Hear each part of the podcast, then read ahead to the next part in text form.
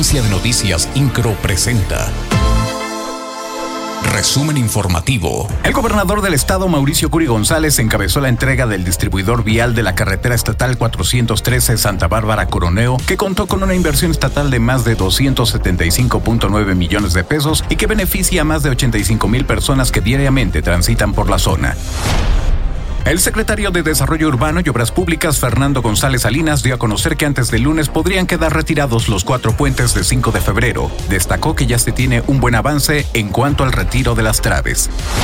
Integrantes de la Alianza por el Centro Histórico de Querétaro se reunieron con el presidente municipal Luis Nava con el objetivo de externar sus planteamientos y trabajar en coordinación para la atención de las diversas actividades que se realizan en la zona.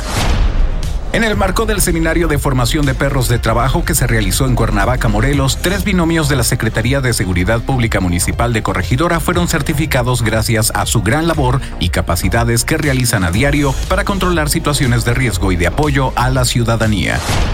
El municipio del Marqués informó que los días 1 y 2 de noviembre, 400 elementos de seguridad pública a través de 125 unidades estarán participando en el operativo de Día de Muertos. Esto en coordinación con Protección Civil, Policía Estatal, Inspección y Servicios Públicos. Lo anterior toda vez que se espera la asistencia de más de 100.000 visitantes en los siete panteones municipales del Marqués. El secretario particular Josué Guerrero Trápala y la secretaria de la Juventud Virginia Hernández Vázquez encabezaron la entrega de premios a los ganadores de la estrategia Estamos contigo impulsándote para emprender juntos, con la cual se juve, fomenta, articula e impulsa el crecimiento de las y los jóvenes emprendedores. Incro, Agencia de Noticias.